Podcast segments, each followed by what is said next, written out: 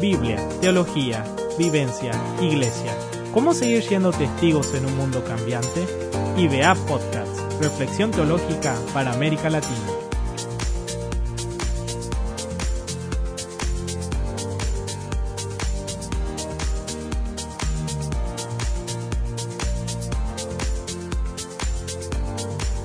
Bienvenidos a IBA Podcast. Este es un espacio de reflexión teológica para América Latina.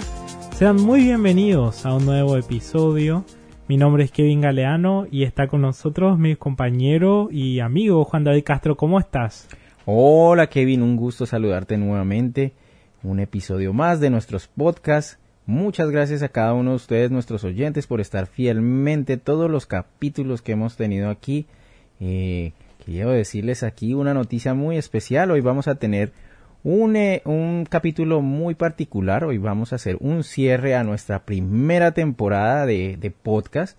Aquí en nuestro IBA Podcast vamos a hacer nuestra primera temporada, así como las películas. Vamos a tener nuestra primera temporada del año. Entonces no se desanimen mis amigos, vamos a tener otra nueva temporada. Entonces vamos a seguir el otro año y vamos a tener nuestro episodio final de este año y vamos a estar aquí compartiendo junto con Kevin algunos un tema muy interesante que les voy a estar comentando más adelante, pero no sin antes comentarle que hay algunas actividades muy interesantes aquí en el IBA y también algunos motivos de oración que queremos dejar a ustedes nuestros oyentes para que estén pendientes también de nosotros. Eh, quisiera iniciar con el motivo de oración. Es importante que ya, como lo sabemos todos, está acabando el año. Ah, rápidamente se nos está yendo este 2021 y, ya estamos presentando los exámenes. Nuestros compañeros eh, del instituto ya estamos en nuestros parciales, entregas de trabajo y sé que en muchas de las facultades donde están cada uno de ustedes posiblemente estén ya en los cierres. Entonces queremos pedir oración por cada uno de nuestros compañeros para que puedan terminar y llegar a un buen y feliz término con cada una de sus materias. También comentarles que también a, a propósito que estamos a final de año ya se acercan nuestros grados y el 25 de noviembre vamos a tener ya formalmente nuestro grado de los compañeros que se encuentran en segundo año y los que ya pudieron defender sus tesis aquí en el Instituto Bíblico.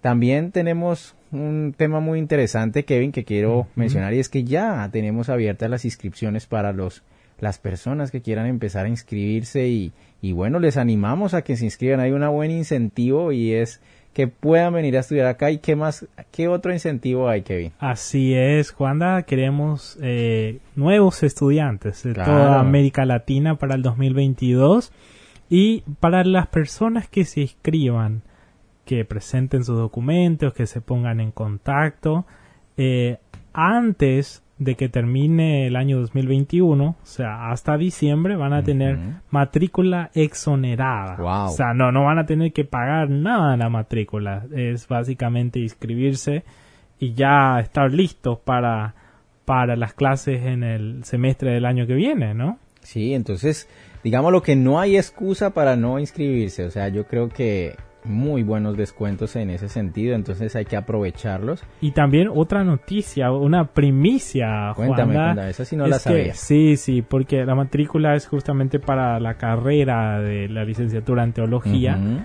pero el IBA desde el año que viene va a estar ofreciendo un diplomado en formación ministerial con modalidad online y esto va a ser una oferta académica para toda América Latina Así que muy atentos porque por un lado incentivamos a los que quieren venir a hacer la carrera completa al IBA, aprovechar la matrícula exonerada, ¿eh? mucho mm. ahorro, pero por otro lado también para los que no les sea posible eh, venir a Paraguay, pero ahí donde están también quieren seguir capacitándose y sirviendo en su ministerio, en su iglesia local, pueden averiguar más sobre este diplomado en formación ministerial, que va a salir más informaciones muy pronto, pero esa es la primicia ya.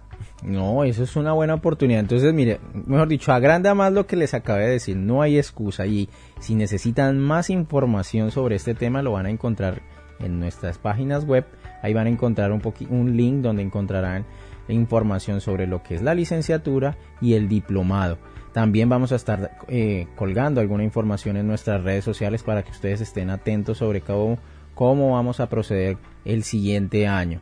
Entonces, no siendo más, eh, mis queridos oyentes, les agradecemos que estén muy pendientes de nuestras redes sociales y vamos a continuar con nuestro tema del día de hoy. Hoy vamos a tratar un tema muy interesante junto con Kevin. Eh, vamos a estar hablando de la teología del humor. Suena curioso, un tema raro y a veces que no se menciona mucho.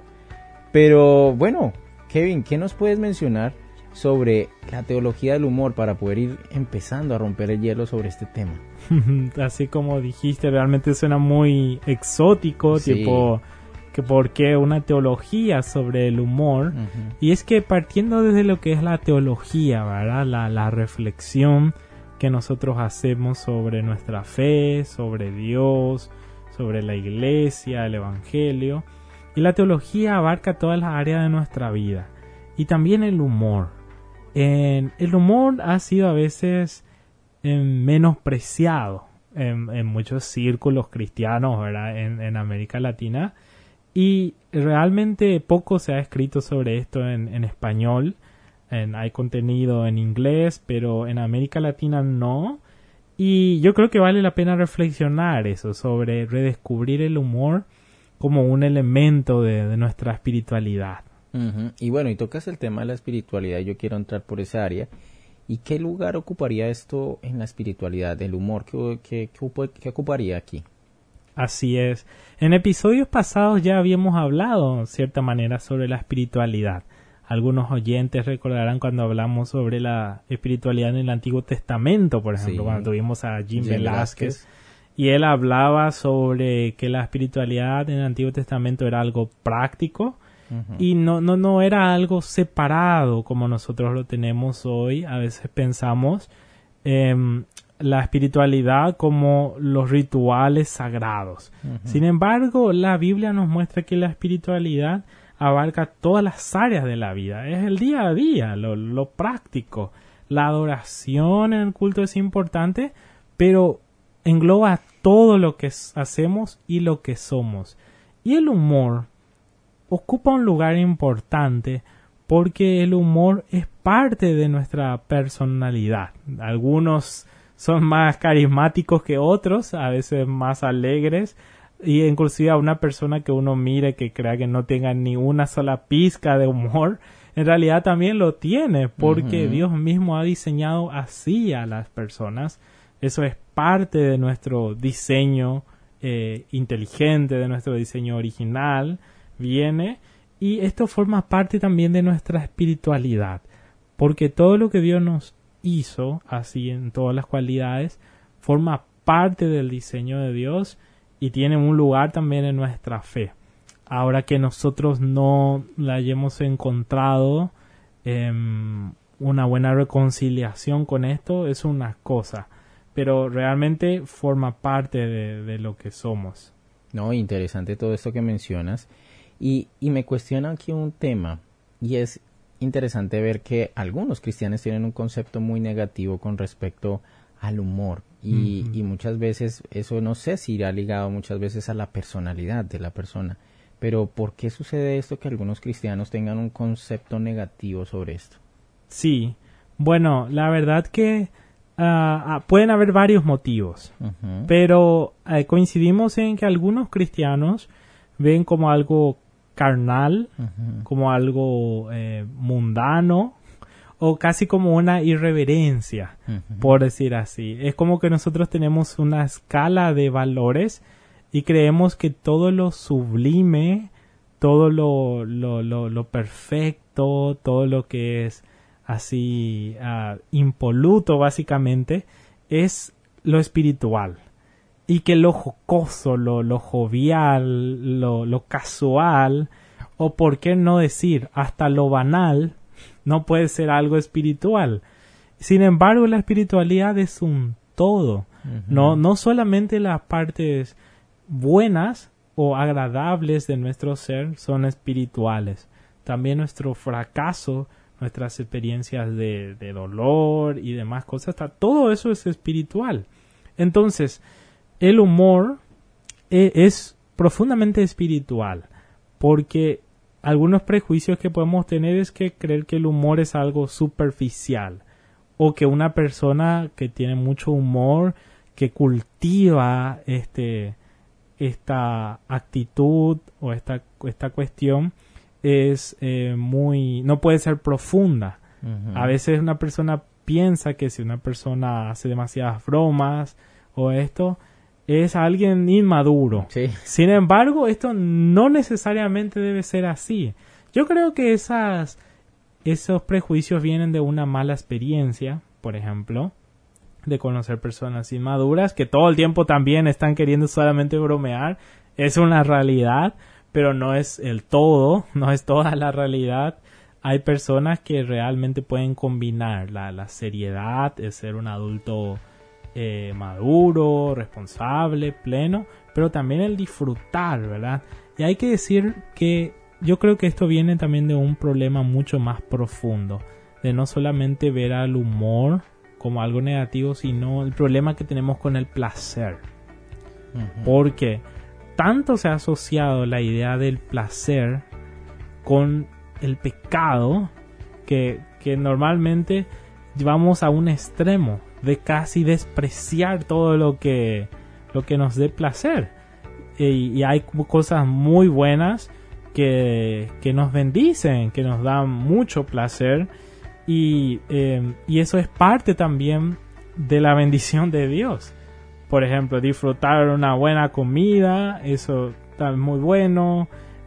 Tener tiempo con amigos, con familia, todo eso es muy bueno y por lo tanto no es algo menor a lo espiritual. No sé si logro explicar, pero realmente nosotros creemos a veces que, que solamente lo que tiene un ropaje reverente es algo sagrado. Sin embargo, el humor realmente es una bendición de Dios, ¿no? Sí, no, incluso eso que estás mencionando al final como conclusión quería yo también mencionar.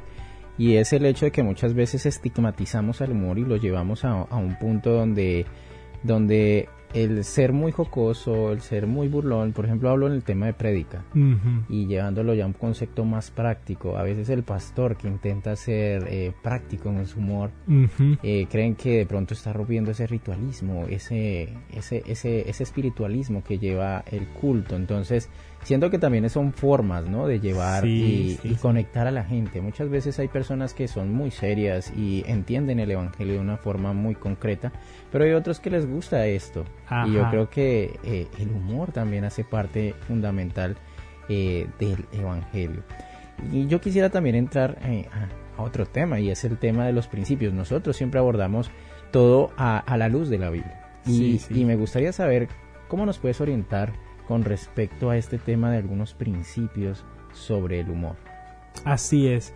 Bueno, yo creo que nuestra reflexión, que es un poco una invitación a eh, redescubrir la, belleza del humor con nuestra espiritualidad, pues es en base un poco a unos principios, ¿verdad? Que inclusive los oyentes pueden, eh, si escuchan en Spotify o en otra plataforma pueden poner en pausa y inclusive buscar un cuaderno, un, lápiz o en su notebook y escribir estos principios que realmente creo que son muy interesantes. Lo primero es respecto a la creatividad. Yo creo que el humor es una expresión de esa creatividad, ese rasgo que tenemos porque nuestro padre es un creador y básicamente hay gente que cree que la creatividad es algo reservado, un patrimonio reservado para ciertas personas que fueron iluminadas a ser creativas, así. Sin embargo, esto no es así. Todas las personas eh, tienen la creatividad.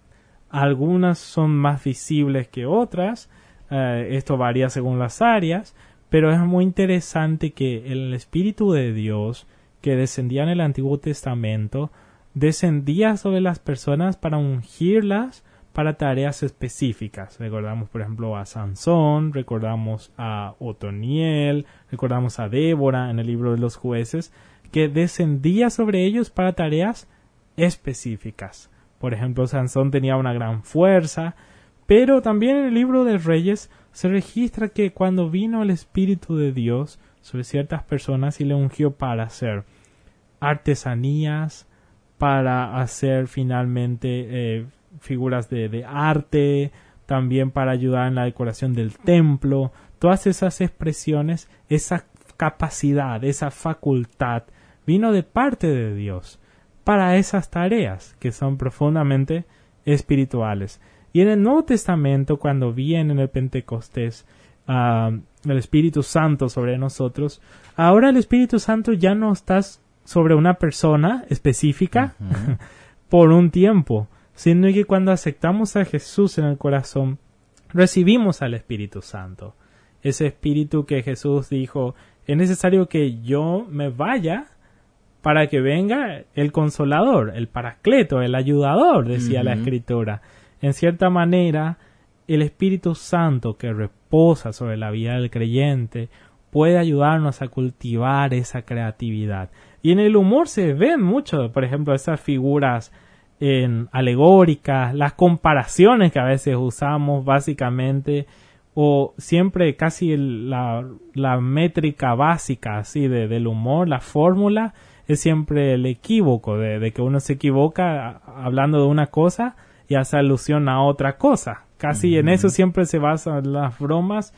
Y para mí eso es un reflejo de la creatividad del ser humano. Somos creativos, es algo muy positivo. Obviamente ahí hay una responsabilidad sobre cómo usamos las cosas. Eso a veces también el humor daña a las personas con nuestras bromas inapropiadas. Claro.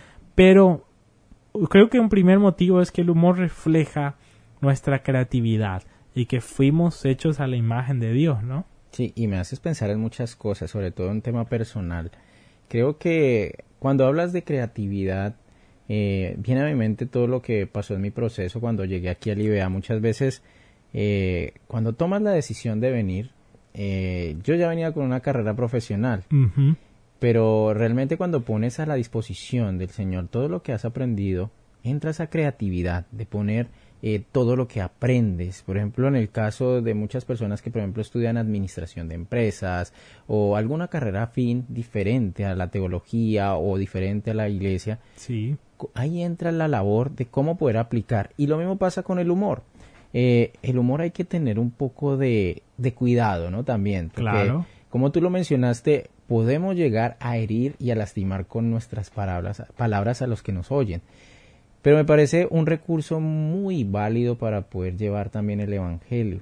Eh, eh, casos cuando utilizamos metáforas para poder contar alguna historia y puedan ser jocosas, son de las cosas que le queda al oyente, ¿no? A la persona que nos oye o a la persona que está tratando de reflexionar, muchas veces no se acuerda muchas veces del completo del sermón, pero sí se acuerda de la historia, del chiste, de lo jocoso, y ahí entra esa creatividad de la persona a poder llegar y dejar esa semillita de, de la persona para que recuerde y eso se hace con esa creatividad de poder eh, eh, llegar e impactar. Entonces, te dejo para que me sigas contando. No, pero es así. A veces es lo único que recuerda en algunos casos, sí, ¿verdad? es real, es real, es real. Pero es así, y ya que conectado con lo que vos dijiste, el segundo punto, el eh, segundo principio, yo diría que el humor nos hace apreciar la diversidad eh, vos mencionaste respecto a una herramienta también para conectar con las personas, ya sea para el evangelismo.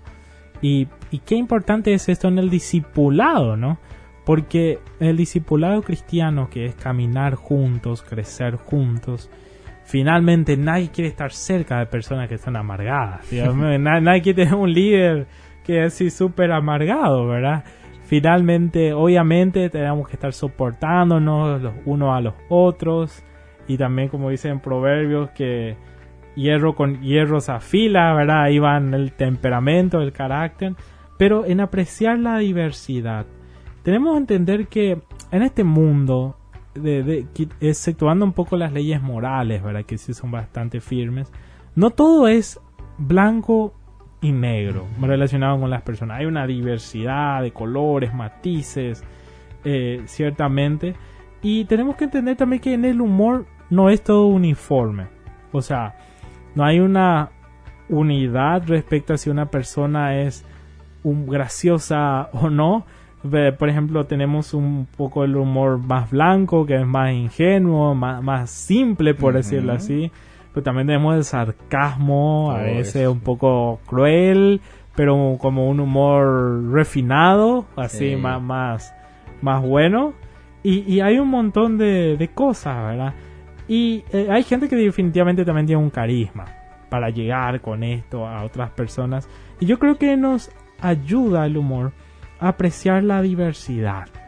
Abre un poco el abanico de posibilidades que podemos ver y cómo conectamos a veces con las personas eh, para el evangelismo, para el discipulado. El, humor también a veces puede poner matiz al momento, a la situación. ¿Quién no se saló a veces haciendo una broma para cubrir una metida de pata que, tuvimos enorme, verdad? O inclusive mismo el humor sirve para, para esas cosas y yo creo que em, también con el humor se puede simplificar todos los grandes misterios de la vida o unas crisis existenciales que uno tiene y explicar mediante dos, tres palabras o una broma, resumir, condensar toda esa tensión filosófica que a veces tenemos, ¿verdad? Sí, no, y me parece muy interesante porque lo he visto y lo he visto mucho, por ejemplo, en ti. Tú eres una persona muy práctica en ese tema de, de apreciar los momentos especiales para hacer un, un, chiste o algo que puede romper un poco esa tensión que hay en el ambiente.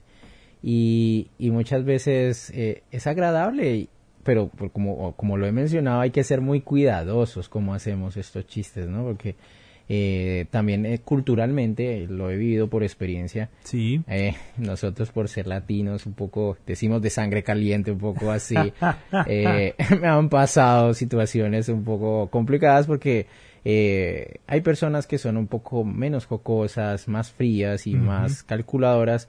No les gustan los chistes y a veces chocas bastante fuerte. Entonces, sí, ese tema es importante tenerlo muy presente. Es, pero es interesante lo que decís, porque justamente lo que mencionamos que no hay una uniformidad y varían según la cultura también. Claro. Eh, o inclusive las zonas eh, que uno pertenezca, no es lo mismo a veces los chistes en una zona urbana ah, o en una zona rural, varía mucho. Y pero independientemente a eso, yo creo que hay ciertos, ciertos elementos que son graciosos de manera universal, por decir así. Y ir por ese lado, ¿verdad? Con, mucho respeto también, en tratar de respetar al otro. Y es interesante, la escritura dice la, que las malas conversaciones corrompen las buenas costumbres, ¿verdad? Y también acá enfatizar en esto, ¿verdad? Eh, de repente un pecado cultural que vemos mucho en Paraguay y quizás también en otras zonas de América Latina es respecto a los chistes verdes, decimos nosotros acá. Sí, también. Que son un poco, a eso hace referencias a chistes que están un poco... Pasados de tono. Pasados de tono, que tienen un contenido que uno no debería haber dicho. Y a veces uno no, no está de todo mal visto eh, aquí. Como que es un semi pecado, diría algunos así, ¿verdad? Y, pero en realidad está mal. Está mal. Claro. Y yo creo que también es interesante de prestarle atención a esas pequeñas cosas porque empiezan como pequeños detalles, pero luego ya se vuelven normal de nuestra forma de ser. Y como decía Romanos no, que no nos amoldemos a este mundo, sino que seamos transformados por medio de la renovación de nuestra mente. Y yo creo que esta reflexión respecto al humor puede llevarnos a evaluar sobre nuestro manejo sobre este tema en nuestra vida cotidiana y corregir aquellas cosas que, que debemos corregir, ¿no? Sí, no, y ahí es donde hacemos la diferencia nosotros como seguidores de Cristo, ¿no? También poder diferenciar qué es lo bueno de lo malo, ¿no? Entonces me parece muy puntual lo que mencionas. Y ya entrando a otro punto que nos puedes comentar más sobre estos principios. Sí, también el tercer principio, porque el primero mencionamos la creatividad, segundo apreciar la diversidad, y en un tercer punto quisiera mencionar que tenemos una la iglesia tiene una larga tradición humorística. y esto quizás algunos dirán, ¿será? ¿Realmente es así? Y desde mi percepción yo creo que sí. En primer lugar podemos saber eh, mucho en la Biblia mismo, muchas escenas que reflejan inclusive el humor de Dios. A veces es ser un poco irónico o varias escenas así jocosas. Inclusive un ejemplo concreto sería algo no tan jocoso en el momento, pero nosotros cuando lo leemos nos quedamos así sorprendidos. En el libro de Hechos relata sobre un personaje llamado Erico. ¿Y qué, quién, quién era Erico? Que estaba Pablo predicando, predicando, y siempre predicaban en la terraza, de, porque normalmente tenían los balcones en las casas, las iglesias eran las casas. Y en los balcones de arriba, y Erico estaba en la ventana, y dice que Pablo predicó, y predicó ya por tanto tiempo que Erico se quedó dormido y se cae de la terraza al suelo, ¿verdad? Así. Y son situaciones que uno pregunta, pero qué, qué jovial o qué, qué, qué informal, así, ¿por qué está eso en la Biblia? Y en cierta manera hay varias situaciones que, que reflejan eso. Y en la tradición de la iglesia hay varios personajes como Lutero mismo, que muchas de sus frases hoy se han lanzado por, se han publicado, inclusive la iglesia luterana ha publicado un libro específico de todas sus frases joviales que él dice. Y esto es algo realmente eh, interesante. Y también quisiera mencionar lo que me dijiste sobre la predicación hace rato. Eh, es siempre un tema delicado cuando se usa el humor en la predicación. Pero hay predicadores que realmente tienen una gracia, un don, que han usado esto y que uno les quiere escuchar y que son de mucha bendición.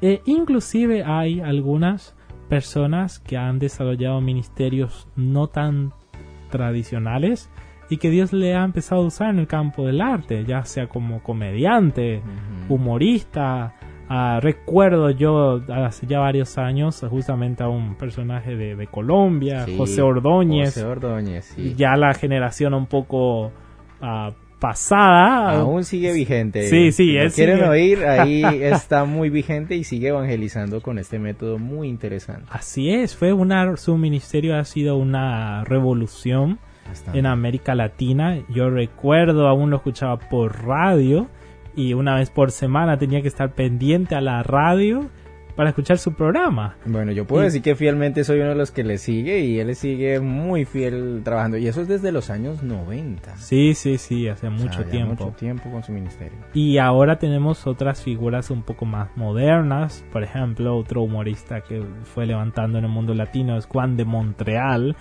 que, que, ya es más, eh, actual, más actual pero yo creo que es necesario que en América Latina eh, puedan Dios ir levantando a más personas que puedan bendecir a su iglesia con esto, con este ministerio, porque es un ministerio, no, no es solamente, acá decimos en Paraguay, una joda o algo que, que no va en serio, sin, y también alcanzar a, los perdidos a través de esto. ¿no? Y los medios mismos se prestan para poder hacer estas estas tipo de, de, actividades, a llevar el Evangelio de muchas formas creativas y creo que volviendo a tocar el punto de creatividad es interesante todo esto y forma parte de esa tradición humorística que mencionas. Así es. Un cuarto principio que quisiera mencionar es que el humor puede ser terapéutico. El humor puede ser terapéutico. ¿Y a qué me refiero con esto? Que el humor nos ayuda a reírnos de aquellas cosas que no podemos cambiar. Es muy interesante. Mm. Em, entre las escuelas psicológicas, Víctor Frank, que es un respetado psiquiatra, o fue un respetado psiquiatra, es el fundador de la logoterapia. La logoterapia básicamente estudia sobre cómo las personas pueden eh, desarrollar su resiliencia, o sea, desarrollar el carácter ante situaciones que no pueden cambiar. Y para él, por ejemplo, en su misma experiencia de vida, fue sobreviviente de un campo de concentración nazi. Él era judío, pasó por situaciones así casi al punto de, de, la muerte, ¿no? Y él desarrolla algunas características de personas que sobreviven a situaciones difíciles, a situaciones límites. Y en uno de esos puntos está el humor. El humor puede ser terapéutico. Esto es con base científica. La logoterapia es, respetada por todas las escuelas psicológicas. Y eh, también él era psiquiatra. Y él resalta este punto. Las personas que pasan momentos difíciles y que aprenden a lidiar con esto, con lo que no pueden cambiar, desarrollan un alto sentido del humor. Porque no solamente se ríen aquellas cosas que normalmente nos reímos, sino que se ríen, ¿por qué no? De su desgracia. De su desgracia. De su lamento. Acá en Paraguay decimos algo que es eh, reír para no llorar. Eh, es algo así. No, y me hace pensar muchas veces en una de las crisis que está pasando muy comúnmente y, sobre todo se acrecentó mucho en el tema de la pandemia y es el estrés. El estrés que genera estar encerrado, el estrés que genera tantas cosas que quedaron atrasadas, tantas deudas, en fin, tantas cosas. Eh, eh, pensar en el humor muchas veces alivia esos dolores, esas, esos malestares muchas veces eh, pensar con humor, como tú lo mencionas, ayuda muchas veces a dejar un poco al lado los problemas. Y es, el mejor antidepresivo que ah, tenemos. Y conectando a eso, el quinto punto es que el humor es un don de Dios. Así quisiera mencionarlo. Ciertamente el humor no está en la lista de Pablo, que hace en el Nuevo Testamento sobre los dones espirituales, o sobre los dones que fueron dados a la iglesia, pero finalmente los dones no son para nosotros, son para compartirlos. Y yo creo que podemos compartir el humor, brindar sonrisas, alegrías a otros. Y yo quiero hacer referencia a lo que dice Eclesiastés respecto a que de Dios viene el don para disfrutar la vida. Que disfrutemos, que tengamos contentamiento y eso es cultivar el humor como un elemento de la espiritualidad y descubrir esa belleza, ¿no? Qué lindo mensaje sobre esto. Y bueno, yo quisiera ya pasar a otro punto, eh, ya para ir cerrando, y es cómo podemos fomentar una sana perspectiva del humor en las iglesias locales, cómo podemos llevar esto a la iglesia como tal. Yo creo que es predicando, enseñando nuevamente, quizás en los grupos pequeños, puede ser algo muy interesante, enseñar respecto a a que el humor fue algo que Dios nos dio. Nos dio para que lo disfrutemos, ¿por qué no? Para que alegremos también a los demás. Dios nos ha dado el ministerio de la amistad. Jesús dijo, vosotros sois mis amigos. Eso es el discipulado, caminar juntos, vivir juntos, una vida compartida. Y disfrutemos con ellos eh, y enseñar eso y finalmente dar el ejemplo. Claro, interesante. ¿Y cuáles serían algunos desafíos, así como para que puedas dejarnos unos comentarios finales, eh, que nos deja esta reflexión? ¿Cuáles serían esos desafíos? Yo creo que un desafío es reevaluar, ¿no? Primero, si estamos teniendo humor y alegría en nuestra vida. Ojo, eso no significa la ausencia de tristezas y dificultades y de lamento. Todo lo contrario, es validar nuestras emociones. Y segundo, fomentar eso. Y yo creo que cuando uno tiene intencionalidad en compartir ese humor, también ya empieza eso a, fluir y a tenerlo como un estilo de vida, ¿no? No, muy interesante el tema que tratamos hoy, Kevin. Entonces, a ver el humor de otra forma, mis queridos oyentes. Es interesante todo lo que estuvimos charlando. Sé que podríamos seguir hablando de algo más, pero bueno, vamos a, a dejar hasta aquí. Les queremos dar las gracias por estar conectados con nosotros fielmente durante toda esta primera temporada. Muchas gracias a nosotros, a ustedes, nuestros oyentes, a cada uno de nuestros compañeros allá en el IBA. Eh, deseamos que el Señor les bendiga. Y, que nos volvemos a encontrar una segunda temporada, ¿no? Claro, esto no termina aquí. Entonces, Eh, si quieren seguir escuchándonos y viéndonos, les recomendamos que puedan seguirnos en todas nuestras redes sociales. Y como les manifesté al principio, todo lo que vamos a pasar para el siguiente año va a estar ahí. Entonces, fielmente en nuestro Facebook, Instagram, nos pueden seguir como Instituto Bíblico Asunción, en Twitter como arroba teología guion bajo, y allá pueden explorar todos, todos y cada uno de los recursos que en nuestra página web y en nuestras redes sociales se encuentran.